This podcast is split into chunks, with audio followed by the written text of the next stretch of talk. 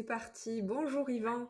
Yvan, tu es euh, Yvan Berthe, tu es président de la section du syndicat national des territoriaux euh, affilié à la CFE-CGC, bien sûr, à la ville de Chartres et à l'agglo de Chartres. Et aujourd'hui, euh, j'ai souhaité qu'on puisse discuter ensemble d'un sujet passionnant qui dit comme ça est pas très sexy, mais est au final extrêmement important pour l'avenir de la fonction publique. Il s'agit des SPL. Est-ce que tu peux nous en dire un peu plus? Ah, les SPL. Alors, effectivement, il s'agit des sociétés publiques locales. Euh, c'est un sujet un peu technique, mais très passionnant, euh, dans la mesure où nous, nous avons, euh, donc à l'échelle d'une collectivité de 1600 agents, de l'ordre de 16 satellites de type sociétés publiques locales qui gravitent autour de collectivité et qui, euh, d'une certaine façon, transforme euh, la façon de travailler des, fonctionnaires territoriaux dans la mesure où les sociétés publiques locales euh, relèvent du droit privé et non pas du droit public.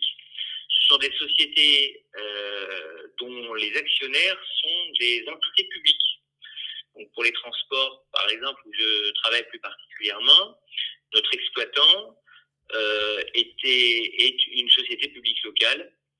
Nous avions par ailleurs des auparavant des sociétés purement privées, type euh, Keolis, Transdev, donc Caisse des dépôts, Veolia, euh, Transdev. Et maintenant, nous avons, sachant qu'il avait, il a été avéré, avéré et condamné, enfin, avéré qu'il y avait euh, euh, concurrence entre les grands groupes et que les prix euh, fournis à la collectivité ne reflétaient pas ceux du marché, euh, il a été décidé par nos élus de passer par donc une société publique locale. C'est-à-dire qu'en fait, on crée un, une entité, une société, avec, dans le cas présent, 90% aglo et 10% ville, ça pourrait être autre chose, du moment qu'il y a deux actionnaires publics, avec on, recrute un directeur et on se retrouve avec une, euh, une, société qui travaille pour le compte de la collectivité, et, mais qui est privée. Ce qui fait que les agents qui sont à l'intérieur de cette entité sont des agents de droit privé, et les marchés conclus par euh, les marchés publics conclus euh, par cette société publique locale sont des marchés donc ce sont des marchés qui relève du droit privé. Voilà.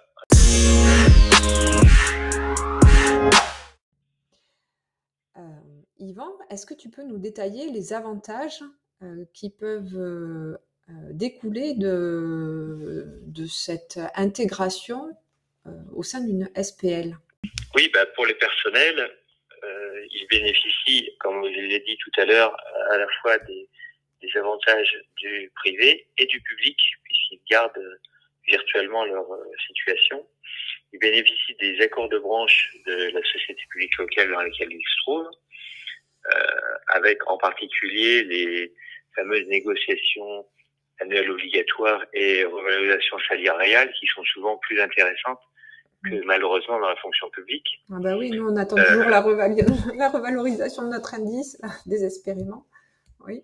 Et c'est sûr que là, par expérience, euh, ça fonctionne bien pour les agents. Ouais. Ensuite, on peut prendre en compte euh, les, les œuvres sociales type euh, comité d'entreprise qui peuvent être plus intéressantes dans l'entreprise que euh, dans la collectivité d'origine. Mmh. Et ne l'oublions pas, donc il peut y avoir des primes aussi particulières, je pense aux primes de panier qui n'existent pas dans la collectivité d'origine. Et je terminerai par quelque chose qui est important, c'est euh, la participation aux bénéfices, qui peut être des sommes qui sont pas négligeables. Ah, très bien. Et oui, c'est une société, en effet. Donc, euh, les salariés ont le droit de d'avoir euh, une, une, prime liée, une participation. Au, une participation liée au résultat, c'est ça? Absolument. Okay. Et comme les résultats sont souvent intéressants, globalement, on a de bonnes expériences au niveau des collègues. Bon, bah écoute, tout ça c'est euh, c'est positif, euh, c'est euh, l'optimisme en barre, donc euh, ça fait du bien dans le contexte dans lequel on, est.